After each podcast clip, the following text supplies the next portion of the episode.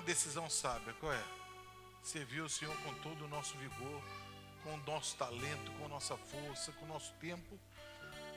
Porque são é a única coisa que vai sobrar nessa vida é o que a gente trabalhar com Deus. E eu fico muito feliz de estar aqui no meio dos irmãos. Porque dessa festa que também quem está junto, celebrando, sorrindo, brincando, comendo. Porque a igreja de Cristo é baseada na visão bíblica como um corpo. E corpos são pessoas que se relacionam. Eu louvo a Deus então por todos que trabalharam, que estão trabalhando, né, e pela disposição de estarmos juntos. E eu estava orando a Deus essa semana, é, final de semana, né, sábado principalmente, vendo o que conversar com vocês hoje. E eu creio que há momentos que são momentos proféticos. Você vai ver na Bíblia, aí fala de ato profético, não deixa de ser. O próprio Deus estabeleceu, você vê quando foi conquistar Jericó, o que, que o Senhor mandou que eles fizessem? Rodeasse seis vezes a cidade, na sétima, eles iam estar bradando, e aí ruiria aqueles muros. O que, que representa isso? Era um ato profético. Quando o povo foi atravessar o Jordão, entrando em Canaã, os sacerdotes entraram pelo Jordão com a arca da aliança nos ombros, carregando, né? Atravessaram o rio, as águas pararam, e o Senhor instituiu, mandou que eles pegassem uma pedra por tribo e fizessem um, um monumento ali. É um ato profético. E todo mundo que passasse, as gerações que viessem depois, eles diriam: Ebenezer, até aqui nos ajudou o Senhor. Ou seja, veriam que Deus havia feito naquilo. E eu tenho entendido cada vez mais que existem momentos da nossa vida que você de repente pode pensar assim: não é muita coisa, mas nos céus estão sendo marcados. Os céus estão sendo delimitados pelas nossas atitudes, pelas nossas orações. E o, na própria humanidade já se comemora essa virada de ano. Nada melhor, nunca nada melhor do que a gente virar na presença de Deus reunidos, como a gente está cantando aqui, adorando o Senhor e reconhecendo. Pois bem, queridos, vamos entrar um pouquinho na palavra. Eu estava então orando, pedindo a Deus uma direção. E o Senhor começou a ministrar muito comigo sobre fé e expectativa. E a compreensão que eu queria trazer para vocês disso, eu até cheguei a tocar ontem, ontem é domingo, né? Foi domingo. Quando a gente vê na Bíblia, todo o vosso corpo, alma e espírito estejam plenamente conservados irrepreensíveis para a volta do Senhor Jesus. A Bíblia então está trazendo, tratando a gente como uma tríade: corpo, alma, espírito. Eu sei que corpo é uma coisa muito nítida da gente enxergar. Está aqui o corpo. A alma e espírito, já a gente não consegue discernir tão bem, a nível natural. Mas, quando a gente quer estudar a influência da alma e aonde vai o espírito, isso é legal a gente separar. Didaticamente, a gente consegue separar. Mas na prática, como separar a alma do espírito? Não existe como separar. Concorda comigo?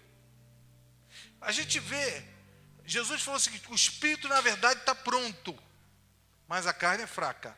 Então você vê que é interessante que nós temos um espírito que habita numa alma, que habita num corpo. Mas a gente consegue diferenciar bem alguma coisa, por quê? Se a alma não está restaurada, você vai ver que o espírito está pronto, mas há consequências.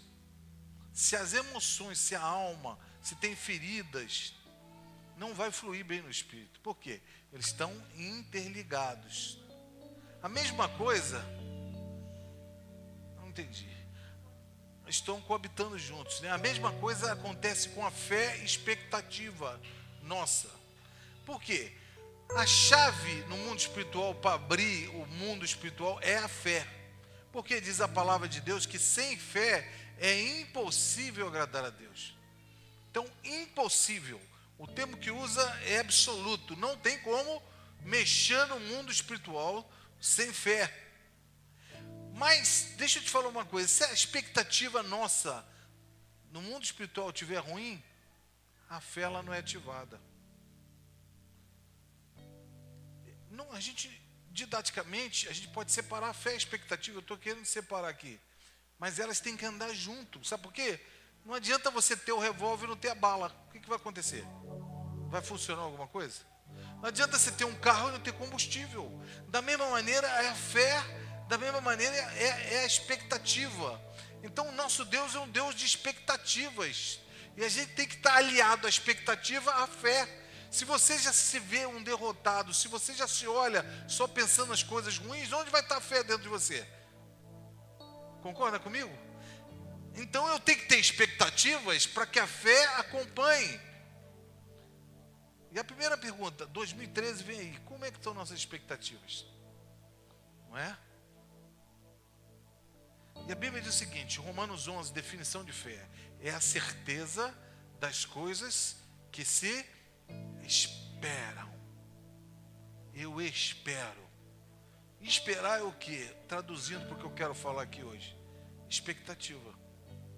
Eu espero, tenho certeza da minha expectativa. Então, fé é o resultado daquilo que se espera. Então, Daniel, você pode abrir aí?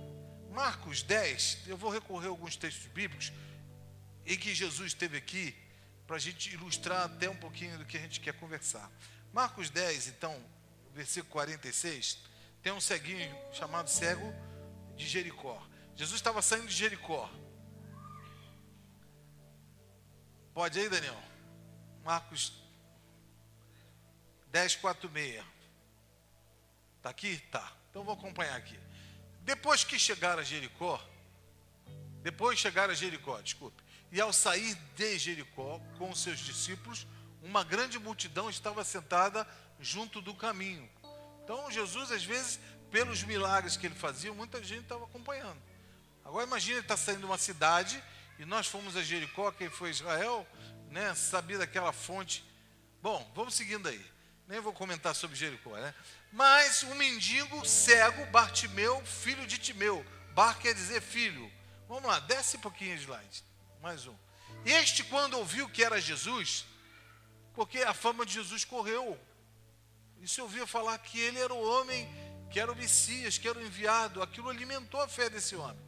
O Nazareno começou a clamar dizendo: Olha só, ninguém falou ele, mas ele tinha essa revelação já, nível profundo: Jesus, filho de Davi, tem compaixão de mim. Desce. E muitos o repreendiam para que se calasse, mas ele clamava ainda mais: Filho de Davi, tem compaixão de mim. Mais um slide, por favor. Parou, pois, Jesus e disse: Chamai-o. E chamaram o cego, dizendo: Tem bom, tem bom ânimo, levanta-te, ele te chama. Desce mais uma. Nisto, lançando de si a sua capa, de um salto se levantou e foi ter com Jesus. Perguntou-lhe o cego: Que queres que te faça? Respondeu-lhe o cego: Mestre, que eu veja. Disse-lhe Jesus: Vai, a tua fé te salvou.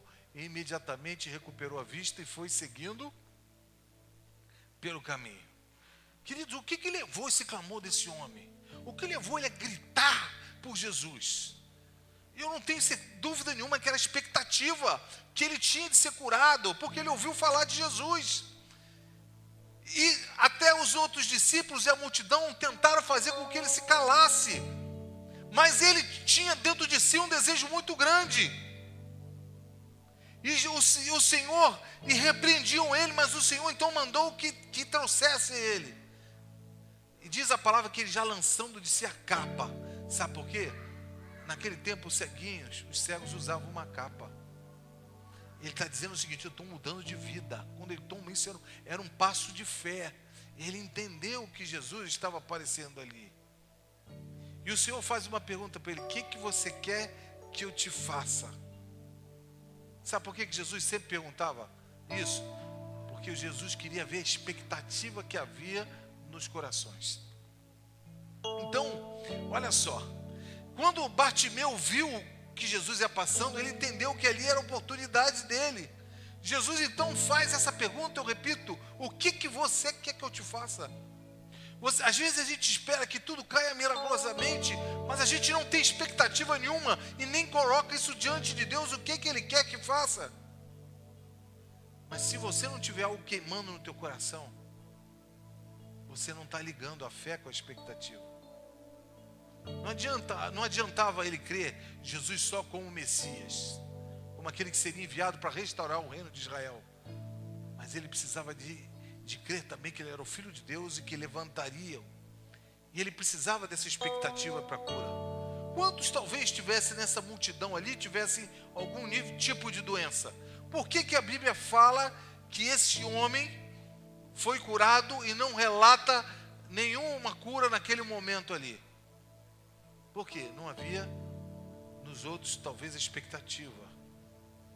Eles eram espectadores do que ia acontecer, mas não geraram dentro de si uma perspectiva, uma expectativa acerca do que Jesus poderia fazer por eles.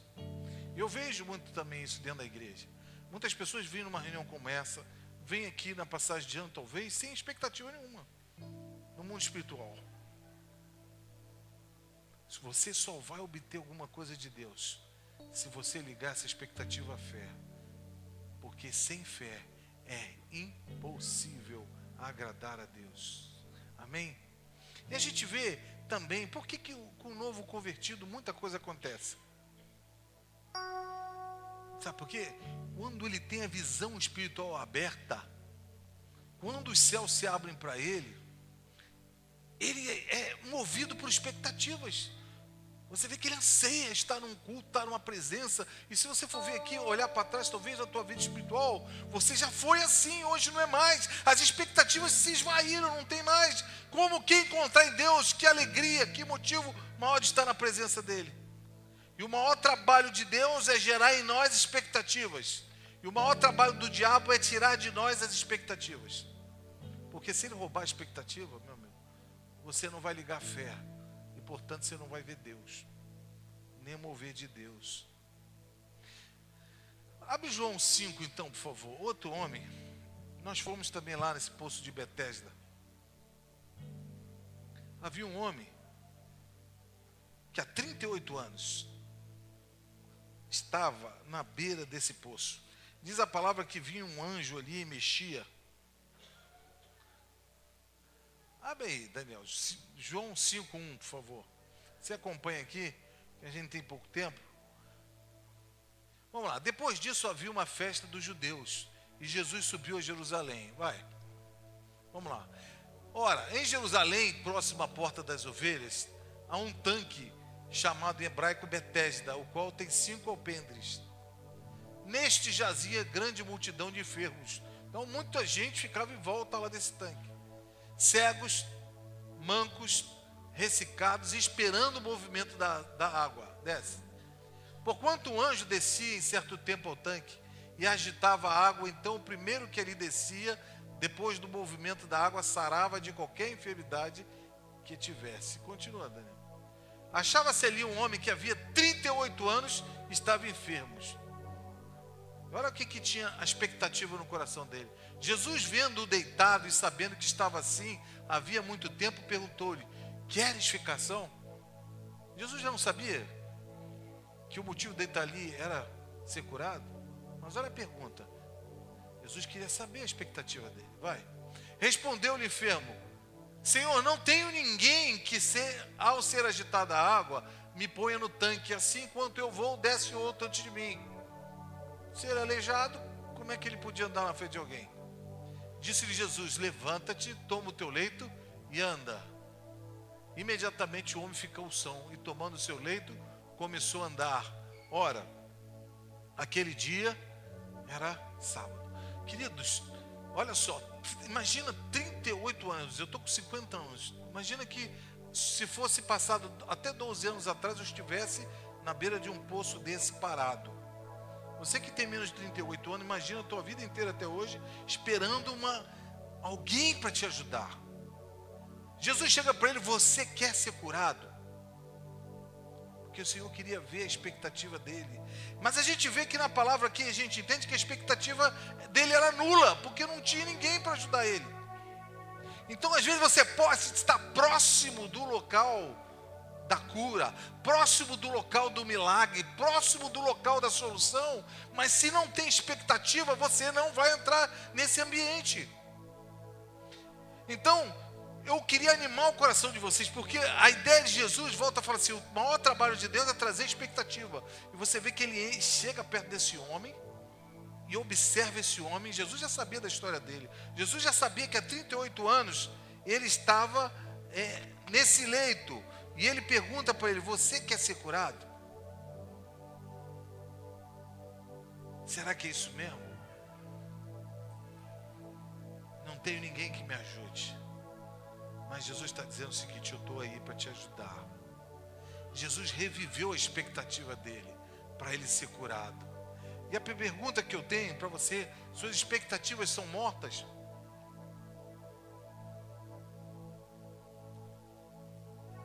Suas expectativas são mortas?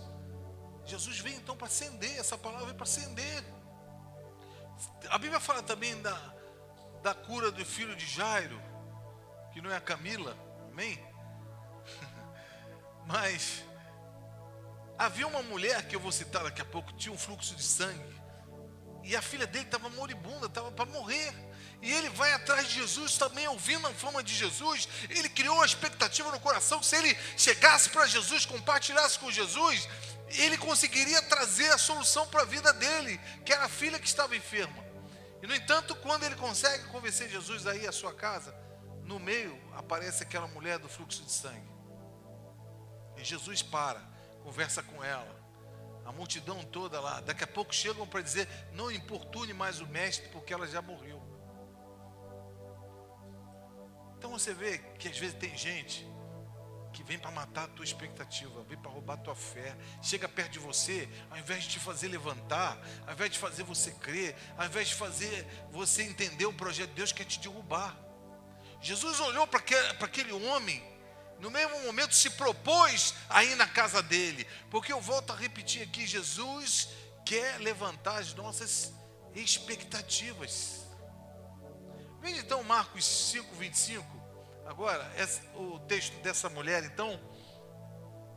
E ele chega para essa criança que eu relatei, filha de Jairo, e fala: Talita cume, menina, levanta-te. E uma palavra de Deus desceu, tocou no corpo daquela, daquela criança no mesmo momento ela se levantou. E a Bíblia diz que ele teve fome. Esse homem tinha uma expectativa. Tinha fé. Olha o caso dessa mulher agora. Ora, certa mulher que havia 12 anos padecia de uma hemorragia dessa. E que tinha sofrido bastante a mãos de muitos médicos e despendido tudo quanto possuía, sem nada aproveitar, antes indo a pior. Tendo ouvido falar a respeito de Jesus, Olha aí, quando ela ouviu falar de Jesus, veio por detrás entre a multidão e tocou-lhe o manto. Porque dizia: se tão somente tocar-lhe as vestes, ficaria curada. Imediatamente cessou a sua hemorragia e se sentiu no, no corpo estar já curada do seu mal. E logo Jesus, percebendo em si mesmo que saíra dele poder, virou-se no meio da multidão e perguntou: Quem me tocou as vestes? Responderam-lhe os seus discípulos: Vês que a multidão te aperta e perguntas quem me tocou? Mas ele olhava em redor para ver a que isto fizera. Então a mulher, atemorizada e trêmula, côncia do que nela se havia operado, veio, prostou-se diante dele e lhe declarou toda a verdade. Irmãos, agora aqui, uma outra história. Uma mulher 12 anos com fluxo de sangue. Você imagina que naquele tempo não tinha água encanada. Imagina que naquele tempo não tinha absorvente íntimo. Que a higiene era complicada. Vivendo num lugar quente, como em Israel. Imagina uma mulher anêmica. Imagina os parentes convivendo. Imagina a cultura judaica que considerava a mulher que ficava nesse período como imunda. Mas você vê uma mulher ainda cheia de expectativas, sabe? Porque ela correu, gastou o dinheiro todo que ela tinha, pelo menos com os médicos, tentando a solução, e até então, infelizmente, não havia encontrado resposta para si. Mas tudo começou a mudar quando ela ouviu falar de quem? Jesus. Queridos, que coisa tremenda, né? Quando ela juntou a fé dela com a pessoa certa, se juntou a expectativa, certa, trouxe a cura. É interessante que Jesus não precisou de fazer nada. Jesus nem declarou nada a ela, ela simplesmente tocou no manto de Jesus. Você entendeu a expectativa e fé? E uma multidão cercando Jesus, E os discípulos não entenderam quando ele fala: Quem me tocou? Como é que pode tanta gente em volta do Senhor? Mas ele percebeu, sabe, porque aquela mulher tinha uma expectativa de cura. E eu volto a repetir você: fé sem expectativa não vai te levar a lugar nenhum. Eu sei que todo mundo aqui, se perguntar se crê que Jesus é o Senhor, que Jesus é teu Salvador, todo mundo vai é, professar a mesma palavra aqui praticamente. Mas não basta só isso. Não basta só crer. Nesse sentido dele como Deus, você tem que crer também dentro do teu coração e gerar expectativas, sabe por quê? Não vai, você não vai experimentar uma vida abundante em Deus se você não passar por isso. Que coisa tremenda. E eu repito, o diabo está atrás de você para roubar a tua expectativa. Deus hoje quer levantar a tua expectativa. Amém? João, também, depois a gente vai vendo os discípulos, eu não vou ler esse texto não. Você vai ver que André, ele começou a andar atrás de Jesus junto com João, até o escritor, né? E porque é interessante, eles tinham uma expectativa porque andaram com João Batista. Eles eram discípulos de João Batista. E João Batista, quando passou para Jesus, falou assim: Esse é o Cordeiro de Deus que tira o pecado do mundo. Quando eles, que eram discípulos de João Batista, e tinham essa expectativa da vinda do Messias, perceberam que o próprio discipulador deles apontou para Jesus, o que, que eles fizeram? Foram seguir Jesus. Jesus faz uma pergunta para eles, interessante. O que vós buscais? Sabe por quê? O Senhor queria ver eles o quê? Qual é a sua expectativa? O que, que vocês estão querendo ver em mim? Então, ele vai se revelar e se manifestar à medida da minha expectativa, da minha fé naquilo que ele é. Você não vai experimentar um nível de vida maior com Deus se você não entender essa verdade. É preciso alinhar a expectativa do teu coração. Veja que Abraão, a Bíblia é farta em exemplos, né? Abraão já estava amortecido, diz a palavra, velho. E ele queria um filho. Um filho. E sabe que quando ele alimentou essa expectativa, Deus mandou ele chegar, olhar as estrelas do céu. Olha, conta se você pode contar. Olha para a areia da praia, no mar, conta se você pode contar. Sabe por quê? ele vai além da expectativa. E Deus não deu só um filho a ele. Ele falou assim: Eu vou gerar uma multidão que vai vir através de você. E Abraão foi chamado pai da fé. Por que foi chamado pai da fé? Porque foi o primeiro que creu nessa história do chamado de Deus para nós. A Bíblia fala de homens diversos, Gideão. Gideão, sabe o que ele fazia? eles estavam num tempo, numa cultura que os midianitas vinham, roubavam tudo que eles plantavam.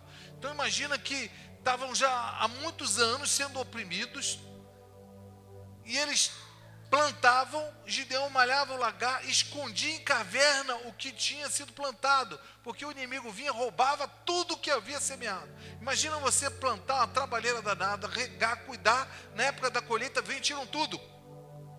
E muitas vezes é isso que o inimigo faz nas nossas vidas.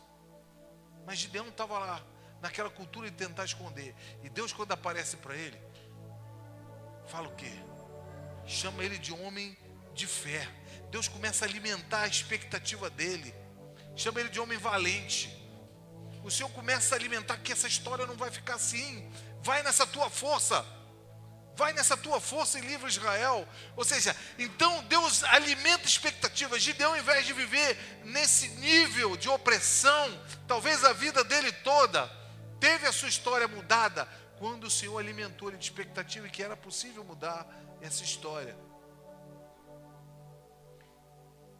E ele tinha fé. Porque você vai ver, o que foi feito das maravilhas que contaram aos nossos pais. Ele sabia da história de Deus, sabia quem Deus era. Ele viveu numa cultura que cultuava um único Deus. Mas ele não experimentava na sua geração o agir de Deus ainda. Então ele precisava de fé e de a expectativa ser alimentada. E quando Deus o alimentou e o próprio Deus apareceu, animando ele, ele se tornou um libertador, irmão e mudou a história. Eu queria perguntar, perguntar a você: tem expectativa no teu coração aí para 2013? Tem expectativa no teu coração de mudança? Marcos 7, abre aí. Daniel. Mateus, desculpe, Mateus 7, 7.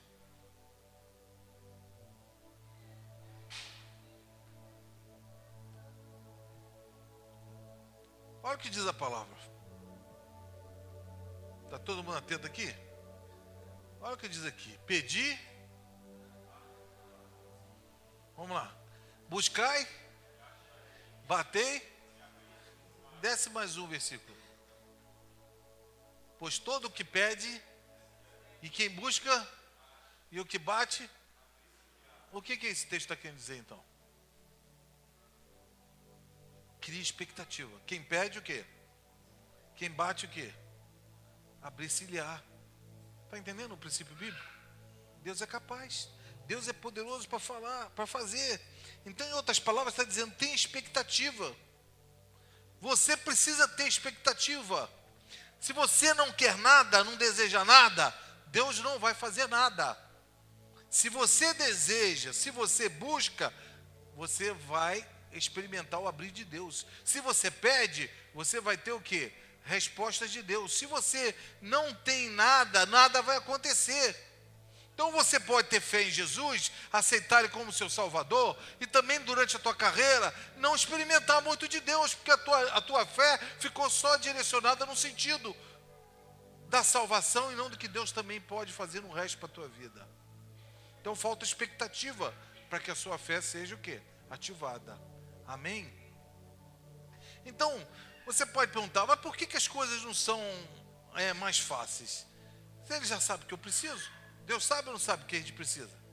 Sabe. Por que, que de repente não vem um kit do céu de tudo que eu preciso? Vem o kit prontinho, igual uma cesta de Natal que às vezes você recebe no trabalho. Tudo que você usa no Natal já vem prontinho. Sabe por quê? O reino de Deus é um reino de vida. E para você ter vida, você precisa ter expectativa. A Bíblia diz que ele nos tirou do império das trevas, um reino de morte, e nos transportou para o reino do filho que do seu amor. Morte. O império do mal é onde você não tem expectativa, porque ele rouba tudo. A próprio Jesus esclareceu que ele veio para roubar, ele veio para matar e ele veio o quê? Para destruir. E às vezes a gente está acostumado a viver só como antes, sem expectativa de algo melhor. Então você não abre um canal de Deus para fluir na tua vida. Ou então você já fluiu algum tempo e depois perdeu as expectativas. Então não funciona mais, não dá satisfação no teu interior. Então o que dá início ao mover do reino de Deus? É a expectativa, irmãos. No reino de vida, você pede, você o quê? Recebe. Você busca, você entende que ele tem a solução, você busca e ele então chega perto de você e concede. Você bate, e bater fala de insistência. Muitas vezes você tem que estar batendo na porta do Senhor até que ela vai se abrir. Então, muitas vezes a expectativa nossa é pequena. Eu sou, não sou capaz de bater, bater, bater, bater na presença de Deus até que aconteça. E eu volto repetindo aqui: algumas pessoas impedem até que você avance. Cuidado com o que você anda. Eu lembro que quando o Tiago estava doente, Marlene recebeu um livro, afaste-se, como é que era o tema? Daqueles que não creem. Sabe por quê? Se você andar com quem não crê, com quem só está para baixo, ela vai tentar minar a tua fé. E está sendo usado por quem? Pelo diabo. Mesmo que não decida Aquele velho ditado que eu conversei com o Marcelo aí, já falei várias vezes com vocês. Quando você não decidiu, você já decidiu. Quando eu não decidi pelo reino de Deus, porque se eu perguntar aqui, quem quer servir o diabo, eu tenho certeza que ninguém vai levantar a mão. Mas se você não estiver envolvido com o reino de Deus, querido, você já decidiu, querendo ou não. Porque você não pode servir dois senhores. Ou você vai servir a Deus ou não. E para vivermos no reino dele, então nós temos que ter expectativas e fé. Repito, sem fé é impossível que agradar a Deus. Então, Deus quer gerar expectativas. O diabo vem e quer roubar o que? Expectativas. Você tem todo o reino de Deus e de repente não desfruta nada. O reino de Deus é de paz, olha só. Alegria e justiça no Espírito Santo. A própria palavra define isso.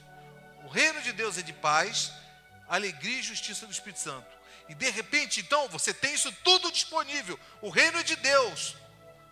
E você falta paz em você. Isso implica que você tem que ter expectativa para buscar no reino de vida trazer sua existência dentro de você. Ontem nós vimos a pregação de uma profetisa e juíza Débora. 20 anos também Israel sendo subjugado. Uma mulher teve uma expectativa. Você vê que Baraque ficou até com medo. Eu não vou, só vou se você for comigo. E ela se levantou em fé. Sabe por quê? Ela gerou no coração dela a expectativa de que Deus iria se levantar naquele momento. Amém? Então você vê que fé expectativa, irmãos, são coisas que não podem ser dissociadas. Outro exemplo bíblico. Vamos lá. Se lembra de, de Golias? Saul, que era um a Bíblia diz que ninguém em Israel sobressaía mais do que ele. Então imagina um cara bonitão, forte, alto, era Saul. E quem era Davi? Um toquinho, franzino, novinho. Mas tinha um homem lá que 40 dias ele chegava, havia um vale, Israel acampado de um lado e eles do outro. E eles afrontavam, esse Golias afrontava. E dizia: Que venha um aqui para lutar comigo. E Saul, irmão, tinha fé em Deus? Tinha. Sabia quem era Deus, história de Israel. Mas, no entanto, não tinha expectativa nenhuma, nada fazia. Agora, quem Deus levanta? Cheio de fé. Davi. E ele chega, diz assim: quem é esse incircunciso filisteu? Quem é para afrontar o exército do Deus vivo? Então você entende a expectativa? Hoje mesmo o Senhor te entregará nas minhas mãos. Ele tinha expectativa e tinha fé. Poderia ser que Davi tivesse se unido a Saul e todo mundo e ficasse com medo e não iam ter vitória nenhuma contra os filisteus. No entanto, ele juntou a expectativa do que Deus fazia e do que já havia feito de depósito na vida dele. Se lembra? Teu servo veio um leão, matou ele. Veio um urso, matou. Quem é esse circunciso então para te afrontar? Né? Os irmãos dele tudo com medo, todo, todo mundo, Israel, o reino todo. Imagina uma, uma nação toda com medo e levanta um garoto. Sabe por quê? A expectativa é semente de colheita. Vou repetir, a expectativa é semente de colheita. Diz a palavra de Deus no 2 Coríntios o seguinte: o que semeia pouco, pouco o quê? Sem fará. Repito, quem semeia pouco, no mundo espiritual, pouco vai colher. Agora, quem semeia com fartura, com abundância o quê? Ceifará. Está entendendo aqui? Você precisa semear. Semear no mundo do espírito é expectativa e fé. Então, o que, que leva alguém a plantar? É que vai, daqui a pouco vai nascer, você joga a semente, vai passar um tempo, vai começar a brotar da terra aquele vegetal e você vai chegar uma hora da colheita. Então é a expectativa de uma colheita que leva alguém o quê? A plantar. Também no mundo espiritual, nós temos que ser gerados por expectativas e fé para que a gente então venha colher. Aquele que semeia muito vai colher muito. Quem semeia pouco vai colher pouco. Uma vida sem expectativa morre. Relacionamentos conjugais sem expectativas morrem. Você não tem esperança? Que vai melhorar, morre. Então nós temos que ser gerados através de quê? Expectativa. Então, quando você recebe Cristo, vou repetir aqui, os céus se abrem, um, horizonte de expectativas começa a se ampliar, porque Jesus, a revelação, chega a você. Mas deixa eu te falar, lembra do paralítico? O que, que Jesus perguntou para ele? Você quer ser curado? Não sei aqui individualmente o que, que ele está passando. O que, que você, alguns eu até sei. Mas Jesus está perguntando: o que, que você quer que eu faça na tua história? Olha só.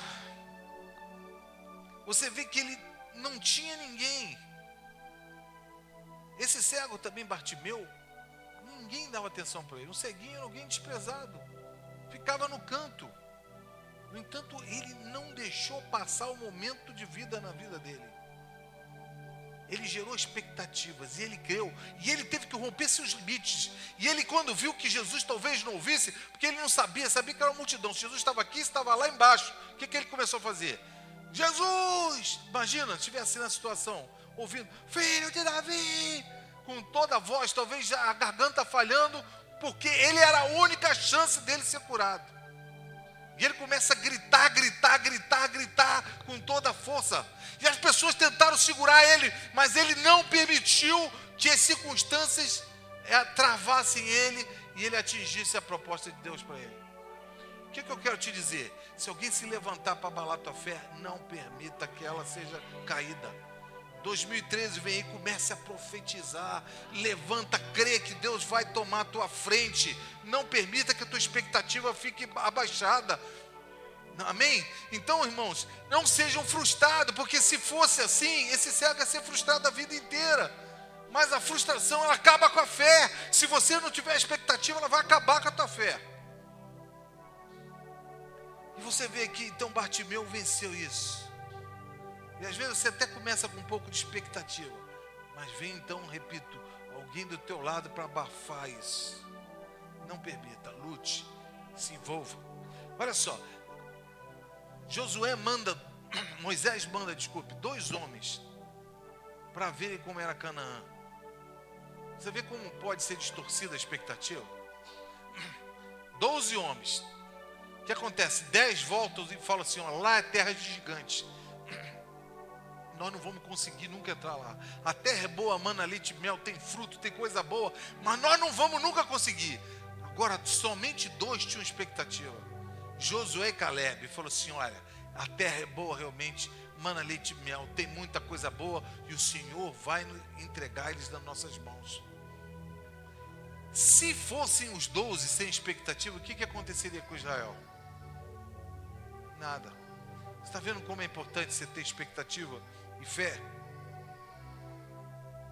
A conquista e a semente, o plantio e a colheita está ligado diretamente à expectativa divina. Amém? Então, queridos, a Bíblia é rica, que vai me passando na mente que José mesmo tinha tanta expectativa, e ele sonhou um sonho, chegou a contar para o pai dele.